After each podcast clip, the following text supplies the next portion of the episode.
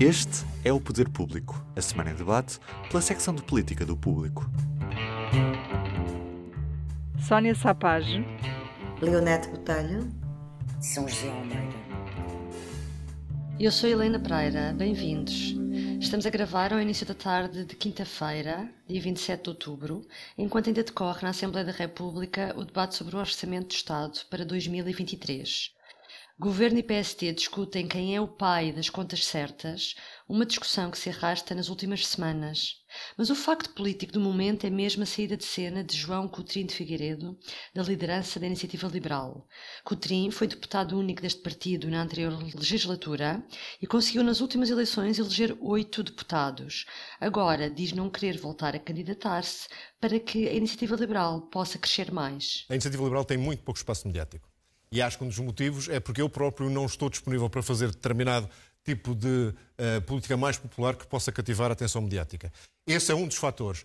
Também a necessidade que nós temos de fazer crescer o partido, que obrigatoriamente será mais fora dos grandes centros urbanos do que nos grandes centros urbanos. Tenho eu mais dificuldade. É a minha própria autoanálise, poderei estar errado, mas é o que eu tenho, não vou negar a mim próprio. Sónia, estas foram explicações que o ainda presidente do partido tem dado. Como é que viste esta decisão?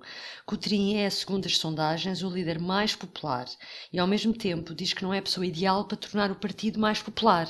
O que é que se passa dentro da iniciativa liberal? Isto reflete alguma luta interna de poder entre, também, como já escrevemos, uma tendência pop e uma tendência conservadora? Provavelmente isto reflete uma, uma luta interna pelo poder, obviamente, porque nós temos um líder que tem três anos de mandato. Eu penso que.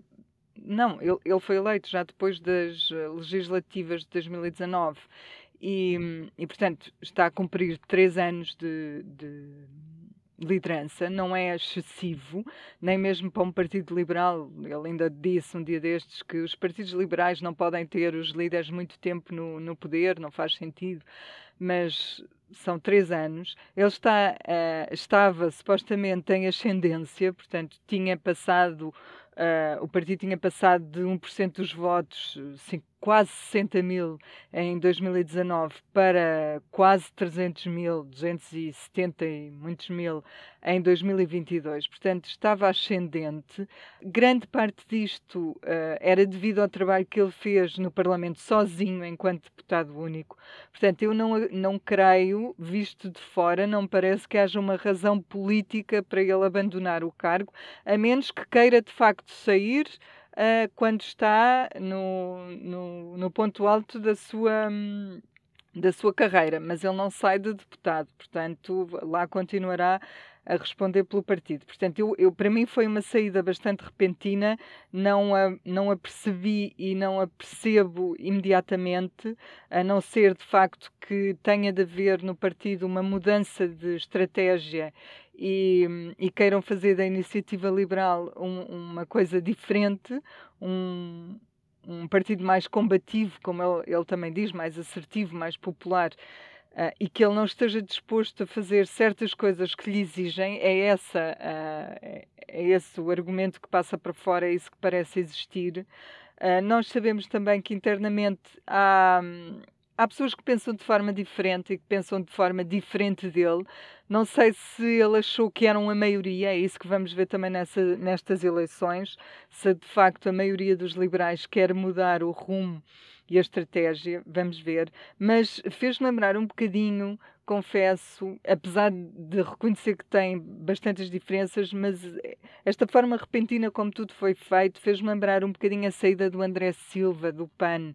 Ele, na altura em que ele sai, é, é, é impossível antecipar que vai haver eleições antecipadas um, dentro de alguns meses, foram uns meses depois mas a verdade é que o partido não conseguiu recuperar essa perda. Foi a eleições internas, teve uma convenção, uma nova líder foi eleita. Se o que se pretendia era criar mais galvanização e reforçar o partido, isso não aconteceu. O partido foi a eleições e foi um desastre. É certo, perdeu deputados. É certo que nós agora, supostamente, ainda temos um longo período até às eleições.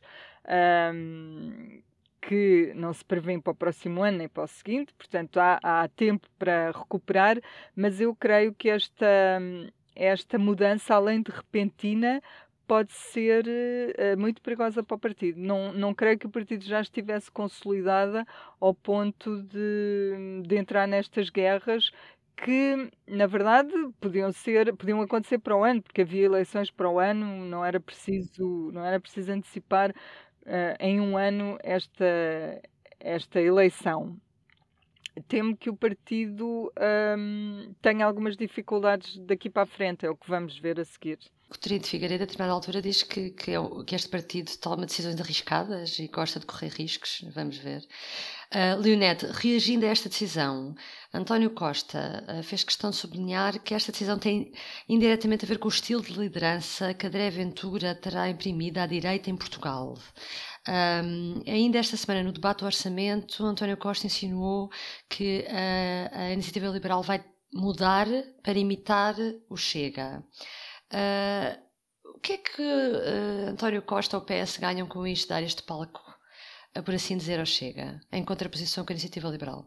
Bem, em relação ao Chega, eu, eu penso que é de facto alimentar um pouco aquela ideia de passar por cima do PSD e da oposição de direita, dando um palco a um partido secundário ou e ou depende dos, dos, das perspectivas, eventualmente também fazer aqui uma bipolarização que, que ele pensa que beneficia. Portanto, a direita como sendo aquilo e a esquerda como sendo o PS, ou seja, o centro, todo o centro. Por um lado pode ser isso, mas em relação aqui às declarações que o António Costa fez Uh, no dia em que foi conhecida a saída de, de Coutinho Figueiredo, uh, também é interessante porque separa uh, o estilo de Coutinho de Figueiredo uh, do estilo do, daquilo que ele diz que é já o estilo da iniciativa liberal, em que já eh, ele diz assim: a iniciativa liberal, como já percebemos, decidiu passar a competir com o Chega no estilo de truculência e má educação democrata, como intervém no debate público. E percebo que o Dr. Coutinho de Figueiredo não sentisse à vontade nesse estilo. Ou seja, eh, ele coloca, de alguma forma, cola aquilo que é a iniciativa liberal sem Coutinho de Figueiredo já, o que é interessante. Não penso que, que, que António Costa ganhe eh, especialmente com isso, a não ser, como se viu também já no debate do orçamento, eh, que tanto ataca à esquerda como à direita com alguma virulência. Eh, quando ontem se virou para o, o Bloco e acusou de ódio ao PS, portanto está ele próprio a elevar um tom que de facto não, não perceba não ser para além de ocupar este espaço, quer dizer, o centro sou eu e tudo o resto são extremos, não sei. Há qualquer coisa aqui que, que eventualmente me escapa. Não quero pensar que isso é mera arrogância política.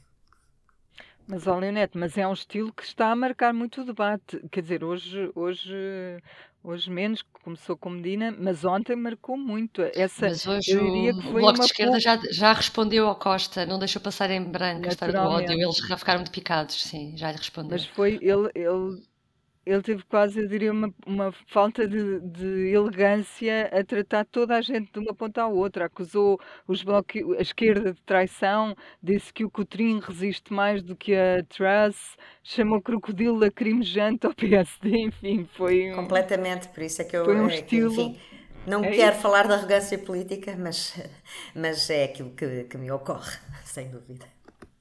Vamos ao Orçamento de Estado, realmente, São José. Eh, este, esta discussão do orçamento, esta quarta e esta quinta, um, transformou-se na enésima discussão sobre quem é o partido das contas certas, se é o PSD, se é o PS. Uh, eh, quem é que é mais credível a fazer esse discurso nesta altura? Nesta altura, credível, uh, quer dizer, mais credível, é óbvio que é o governo, porque está no governo e porque em 2019 o ano fechou com déficit zero e isso manifestamente beneficiou o país até depois para enfrentar a pandemia. Mas hum, eu acho que isto é uma, um bocado uma, uma, uma discussão que já é secundária, porque é uma, uma discussão que beneficia, obviamente, o governo, não é? Porque esta proposta de orçamento tem compromissos de contas certas, como teria se fosse um orçamento do PSD. Ou seja, a política de contas certas e estes critérios a que o orçamento obedece são critérios da União Europeia. e, portanto, são do Tratado Orçamental, têm que ser obedecidos. É evidente que o déficit uh, pode ser até 3%, uh, mas há um problema de base em Portugal, que é o peso da dívida, e, portanto, é normal que estou convencida que se o PSD estivesse no poder, faria a política de contas certas, como fez o governo de Passos, de acordo com os critérios europeus. É evidente que uma difícil missão pela frente, mas Passos conseguiu baixar o déficit de 11 para menos 3 sem, o, sem a dívida do banco. Acho que a Catarina Martins também, do Bloco de Esquerda, alguém do Bloco de Esquerda ontem disse isso a Costa, que, que se fosse o PSD é seria o mesmo. Mas, mas, claro, porque isto é políticas do PSD, depois é que na forma como se aplica a receita há diferenças, não é? O investimento e a receita e a despesa do Estado. Aí há diferenças. De como é que depois se gera o dinheiro. O que eu lamento, genuinamente, nestes debates, eh, para além do, de uma certa agressividade parlamentar, mas que já se viu, já vi isso noutros parlamentos, noutros parlamentos portugueses, noutras legislaturas. Eh, até uma vez, eh, acho que foi o Jaime Gama que chamou ao, ao Jardim Bocaça, não é? O jardim era o Bocaça. Ah, sim, sim, sim, sim, sim. Portanto, insultos já houve vários, de vários tipos. E agressividades e, e pronto. Mas, uh, e, e, então, no debate radicalizado que há hoje em dia, essas coisas ficam ainda mais em tom de redes sociais. Pronto. Mas o que, eu, o que eu lamento, que era isto que eu queria também salientar em relação a, a, a esta discussão de orçamento, é a forma como o PSD se comporta. Porque, no fundo, o PSD deixa-se enredar pela estratégia de debate que o PS e o governo montam eh, para colar o PSD a passos e ao horror da Troika e não sei quê. E o PSD, por um lado, não sabe defender o seu passado e dizer: sim, sim, fizemos, tinha que ser feito, está enterrado a passado. E depois vai para o debate a questionar, a questionar a, a, as opções dessa gestão orçamental do governo e dos investimentos e dos onde é que o dinheiro é aplicado ou não é aplicado e a questionar os problemas das várias áreas, mas sem apresentar alternativas.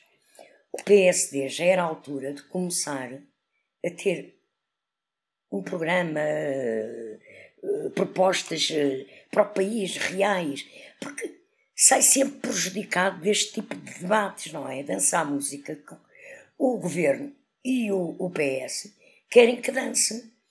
Ainda por cima, quando tem um líder parlamentar que não é um tribuno, pode perceber imenso de política e de política, sobretudo financeira e económica, com certeza que percebe.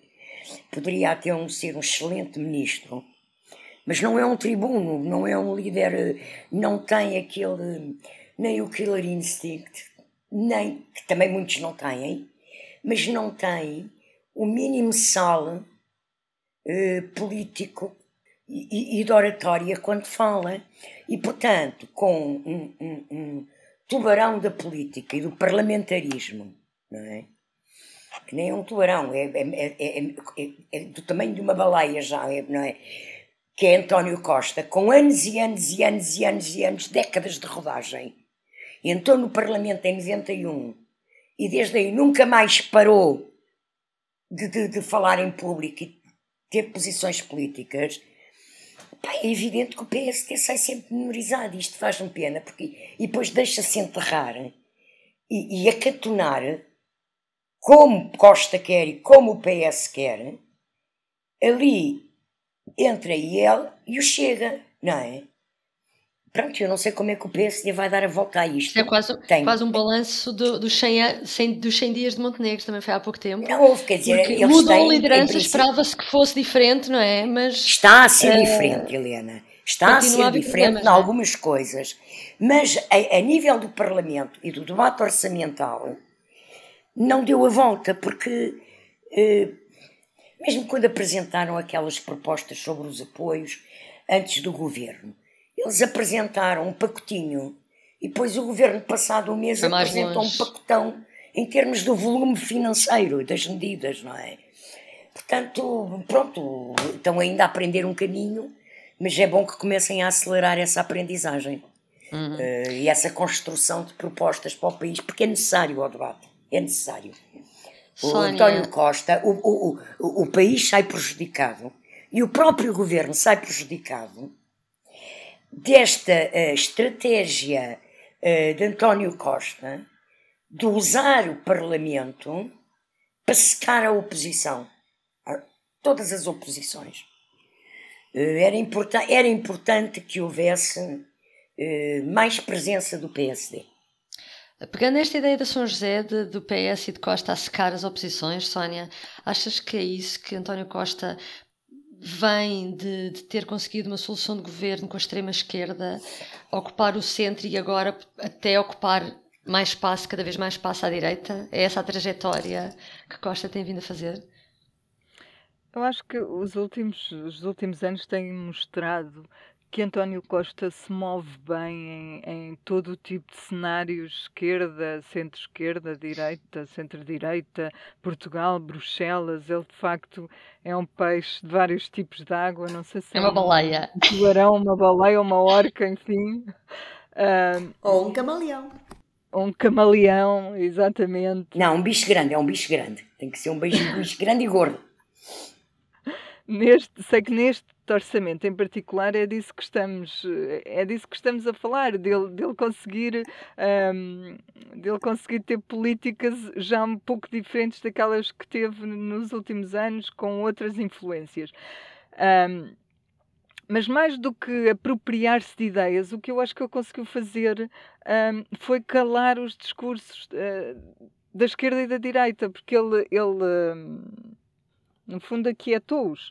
Um, e eu acho que uma das coisas que contribuiu para isso foram os, os acordes. Os acordes que ele assinou calaram uma parte da esquerda e calaram a direita, ou calaram o PST.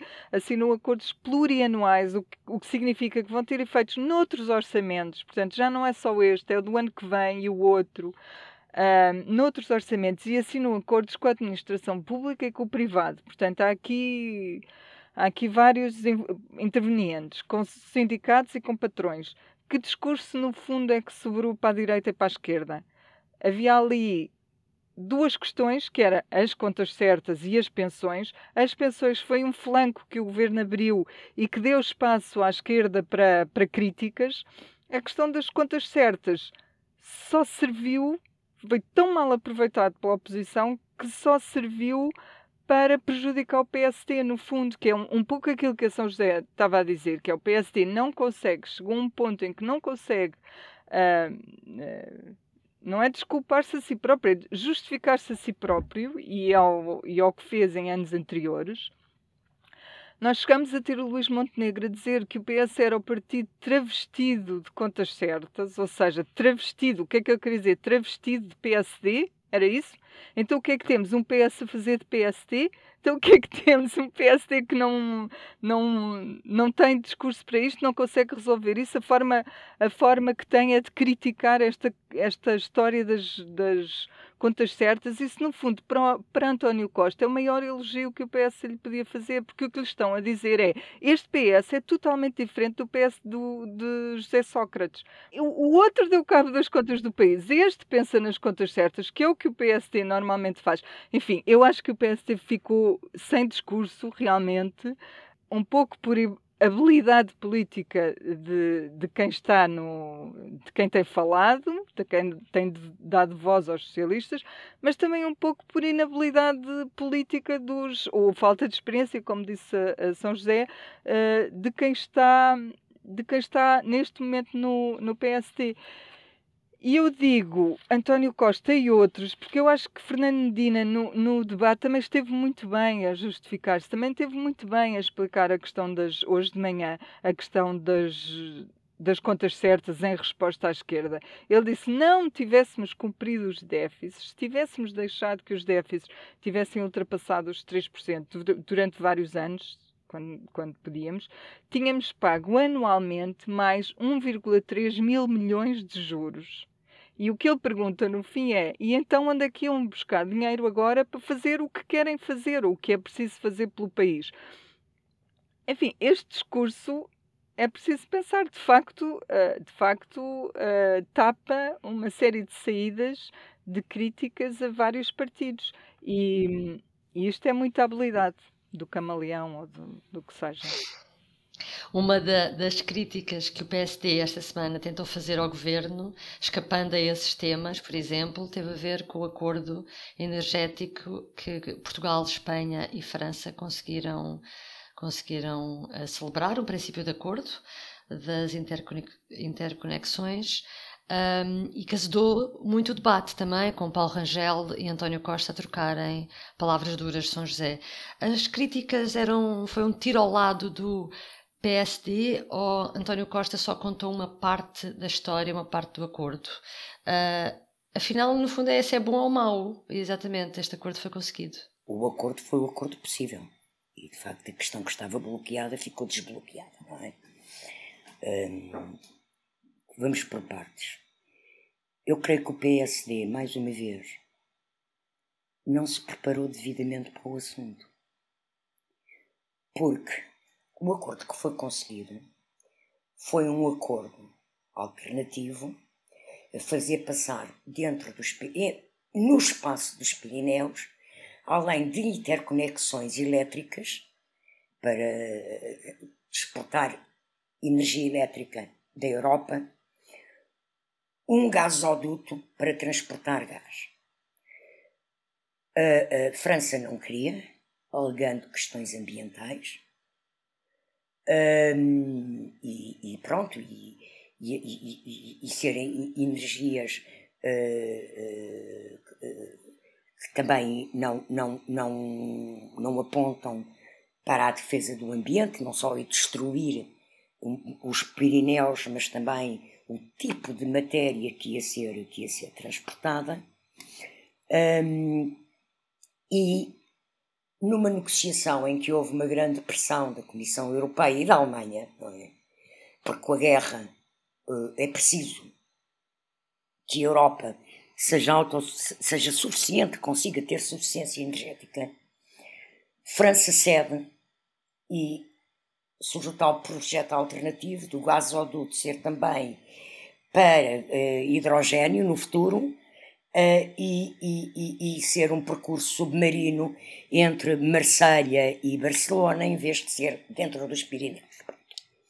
O acordo é conseguido, uh, mas ficou então logo marcada. Isto é um acordo de princípio. Ficou marcado sem data, mas ficou previsto uma cimeira em que se vai discutir no concreto como é que é feito esse gasoduto submarino quem é que paga, uh, os calendários. Portanto, temos um chapéu de chuva que é um gasoduto submarino. Lá por baixo, desse, ou seja, tem, há o arranha-céus. Falta construir tudo a partir daí, não é? E desde o primeiro momento se soube que isto era numa cimeira, no futuro, que iria ser concretizado e acordado. Ora, o PSD sai a terreno a exigir as explicações que ainda não existem. Costa não, não contou a história toda porque a história toda ainda não existe, não está escrita. Apenas há este título: Gasoduto submarino entre Barcelona e Marselha, com, uh, preparado para, para energias renováveis, uh, como, como, como, como o, o hidrogênio. Rangel aparece no tal estilo que há agora na política portuguesa, que eu acho que é influenciado por, por este radicalismo, com bastante truculência, a criticar no sábado e no domingo, e Rangel nós sabemos que é um bom tribuno, não é? Que tem também muita prática, portanto sabe fazer bem estes números, mas fez um número muito aparatoso, só que esqueceu-se, não é? Por um lado, que ninguém pode dizer quanto é que custa, o que é que fica para Portugal, o que é que cabe a Portugal, porque ainda ninguém sabe o que é que vai caber e a quem. Pronto. Por outro lado, via, veio dizer, e depois foi repetido por Montenegro, que o governo tinha deixado cair as interconexões elétricas. nos Pirineus estavam acordadas, até acho que do tempo do PSD ainda, do. Penso, sim, sim, sim, penso que era Jorge Moreira da Silva Ministro. Que é uma coisa que os franceses também têm estado a bloquear, dizem que fazem, fazem, fazem nunca mais fizeram. Pronto. Eu sei que a pandemia pode ter atrasado todos estes investimentos na Europa. Uh, o que é que acontece? Ontem, ontem não, anteontem, vinha no público de papel de ontem, mas acho que, que foi anteontem, a vice-presidente do governo espanhol, uh, que é também responsável pelo ambiente, veio fazer declarações, fez declarações públicas, a desmentir o PSD, a dizer que as interconexões elétricas vão avançar, não caíram, permanecem em cima da mesa. Portanto, cá está o PSD neste momento, nesta questão, ficou um bocadinho esvaziado, não é? Porque, por um lado, ele não pode querer saber aquilo que ninguém sabe, que é como é que o gasoduto vai ser feito, quanto custa, os timings, os calendários, quem paga o quê, e também não pode uh, vir dizer que foi ignorada uma coisa e depois vir uma das responsáveis por essa construção dessas interconexões, que é vice-presidente do governo espanhol, dizer que não, não, não caiu, não é?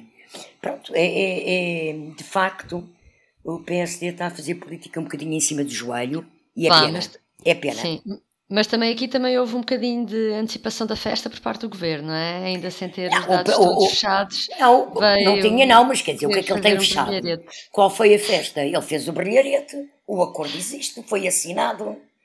Oh Helena, quem está no governo, cada vez que há assinado um acordo internacional que de uma forma ou outra envolve o país, faz um brilharete. Opa, é a vida. O governo beneficia de quê? De ser governo, não é?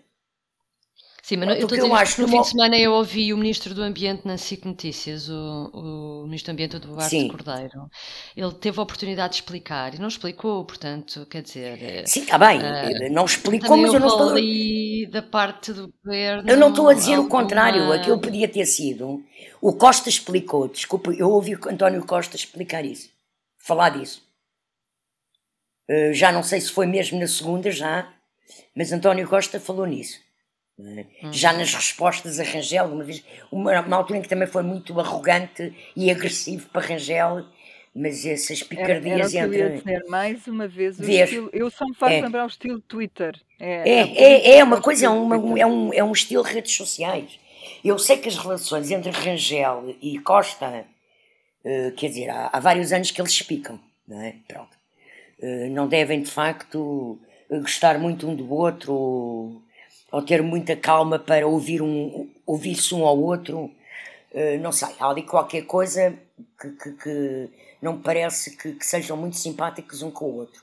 Mas há uma realidade que é assim: quem está no governo tem sempre o benefício de estar no governo. Portanto, quem faz oposição tem que estar muito bem preparado, não é? Uhum. Ser governo também é um risco, claro, mas, mas, mas, mas tem esse benefício, são eles que têm o poder. E, portanto... Olha, e, e numa semana assim tão tensa, realmente, uh, uh, só para terminar, houve uma sondagem, julgo da Pitagórica, Leonete, que dá uma, uma ligeira, um ligeiro crescimento do PSD, uh, ah, ao ponto de, de prever um, um impacto técnico. Um, é apenas a primeira sondagem nesse sentido, só trago aqui essa nota, porque numa altura em que o PST realmente bate-se com este problema de será que tem discurso ou não tem discurso, uh, há uma sondagem que dá algum crescimento e parece um bocadinho contraditório com aquilo que a gente está a observar no dia a dia. O que é que te parece? Foi assim uma coisa episódica ou será que uh, temos de estar atentos? Não, eu, eu, tenho aqui à minha frente a evolução das sondagens, a espécie de sondagens da, sondagem das sondagens, que a Mark Test tem isto muito bem feito no seu site. E o que nós vemos é que desde que Luís Montenegro foi eleito, que há uma tendência de subida do PSD. Uh, e há uma tendência uh, equivalente de descida do PS, que aliás uh, casa bem com uma outra sondagem do ICS, ISCTE, de setembro, em que, questionado, questionados os inquiridos sobre o trabalho do governo, há uma inversão, ou seja, há os maus e muito maus, as avaliações más e muito más, superam pela primeira vez nesta série as avaliações boas e muito boas. Ou seja, há aqui claramente uma. Um, um desgaste. Uma, um desgaste do governo. Do governo. Há uma, que não é do governo só, ou se, é também muito uh, relativa à situação económica e social, que nós não podemos ignorar nisto tudo. E quando eu há bocado estava a falar dos riscos de ser governo, é porque um governo de maioria absoluta tem, de facto, neste caso, perante uma recessão anunciada e perante um desgaste tão grande, porque já vai com sete anos de governação, tem um risco de cair por dentro. Portanto, nós podemos estar aqui a falar do desempenho das oposições, mas eh, se voltarmos ao início da nossa conversa e, e à agressividade que António Costa tem, tem revelado nos últimos tempos com a, com a oposição, há também aqui. Hum, claramente uma, uma tentativa do, do PS de, de, tentar conter aqui alguma, algum do seu próprio desgaste interno, do seu próprio desgaste da governação, que eu acho que é cada vez mais evidente. E nós temos que ter em, em conta que, primeiro, eh, estamos a muito longe das eleições, em épocas normais, e, portanto, o eleitorado também se sente muito mais livre para ir dizendo estas coisas. Um, segundo, não, não, concordo com o São José de que há algum adormecimento eh, sobretudo o maior partido da oposição, ainda hoje o, uh, um deputado do PS focava e bem que nestes dias de orçamento Luís Montenegro não, não tem dito nada sobre orçamento. Uh, e mesmo Joaquim, Joaquim Sarmento tem dito apenas aquilo que está no debate, ou seja, não tem feito outra intervenção pública. Nós, de facto, não temos o PSD, uh, nem nenhum outro partido, mas especialmente o maior partido da oposição, a fazer aqui uma, uma uh, oposição forte a este orçamento, também em grande parte por aquilo que já foi dito, que há dois acordos assinados que tiraram, tiraram campo, tiraram argumentos, tanto à direita como à esquerda, também já falámos aqui noutras, noutras vezes. Portanto, aqui as sondagem, esta sondagem, além disso, esta em concreto, uh, tem uma margem de erro, estamos a falar de uma diferença de 6 pontos.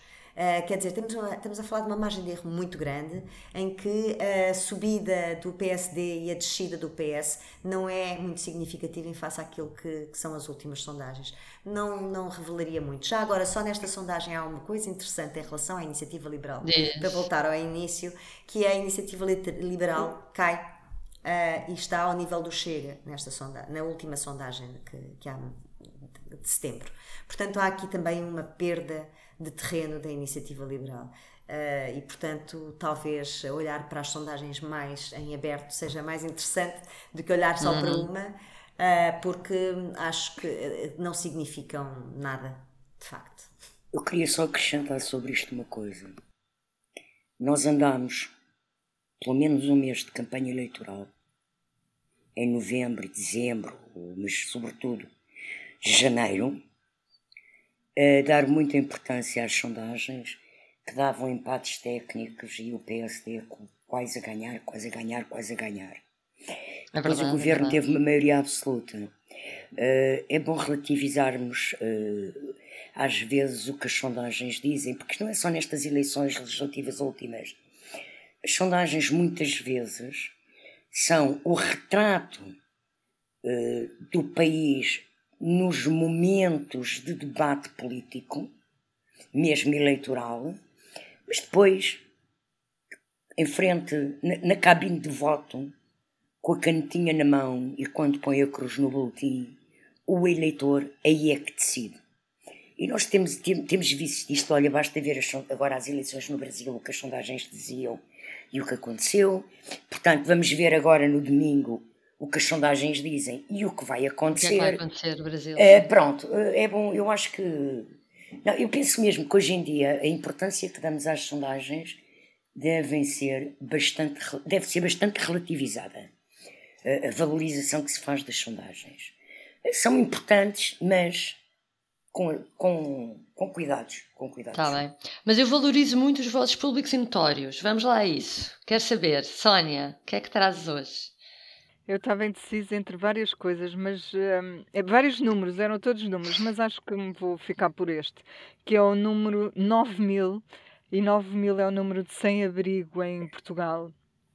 Uh, em, no final do ano passado, portanto 2021, ainda não há números mais atualizados, uh, foi um aumento grande de 791 uh, em relação a 2020 o, o, Presidente da República convocou um Conselho de Estado para amanhã sobre a, a, situação socioeconómica do país. Eu penso que ele, nos últimos dias, também tem feito algumas declarações sobre o assunto. Está preocupado com isto, sem abrigo, pobreza, desigualdades, etc. E acho que vale a pena nós registarmos aqui, não na perspectiva de, de, de ser engraçado, mas de ser sério e de ser um assunto a seguir. Uh, Leonete, o que é que trouxeste? Bem, só para desanuviar do público notório da Sónia. Não, eu trago aqui mais um apontamento sobre o, o, debate desta manhã com o Ministro da Economia, António Costa e Silva, que fez uma intervenção uh, em que demonstrou grandes preocupações ambientais, falou da redução uh, de, de várias espécies, nomeadamente marinhas, como raias e moluscos, uh, elogiou muito o capitalismo e a importância das empresas, portanto, fez uma, uma intervenção bastante abrangente politicamente. Um, foi muito aplaudido pelo PSD, tudo isto é interessante, mas o mais interessante ainda uh, é que foi o PS que perguntou, foi um deputado do PS, Carlos Pereira, que perguntou ao ministro, afinal, qual é, o que é que ele pensava da, da, da redução do IRC uh, e, e, se concordava com a proposta do PSD. Uh, e portanto poderia ter sido uma resposta concertada, uma, uma, um número concertado para António Costa Silva se explicar, mas o ministro não respondeu e portanto ficamos sem saber se foi para ajudar ou para desajudar. uma casca de banana. Ai ai. São José. Eu trago uma coisa séria, que eu acho que é séria e que acho que o poder político, o governo e a oposição democrática deviam estar atentos. Houve uma manifestação de militares este, esta semana, a notícia veio no público, uh, e os militares uh, ponderam novamente avançar com o sindicato. Eu acho que esta questão era importante. Eu sei que constitucionalmente os militares não podem fazer, um, e ilegalmente não podem fazer sindicatos, mas uh, no momento em que o Chega está a lançar ou a tentar lançar uh, a filial portuguesa do Solidariedade de Direita, uh, que até foram copiar o, o, o, nome do sindicato polaco dos anos 80, do início dos anos 80, liderado por Lech Walesa, um, eu acho que é importante porque o Chega quer precisamente agregar à sua volta nesse sindicato representantes de forças de segurança, ir buscar aquilo que era o público e os aderentes, ou os, os, os, os que estavam, os que aderiam às manifestações e às ações do Movimento Zero, uh, que também existiam, existem nas Forças Armadas. Portanto, acho que é importante os militares quererem fazer sindicatos que, de acordo com o que eu penso que são estas associações, serão democráticos e de esquerda ou de centro, um, e, e, e, e uh, o poder político tem que estar atento, porque senão uh, a contestação das Forças Armadas acaba uh, por ser engolida pela extrema-direita. E penso que isto é, é uma questão sensível na sociedade portuguesa é, é. e que devia dar-se muita atenção a esta questão. Terminamos então com este alerta. Bom, muito obrigada por nos ter acompanhado. Voltamos para a semana. Até para a semana. Até para a semana. O público fica no ouvido.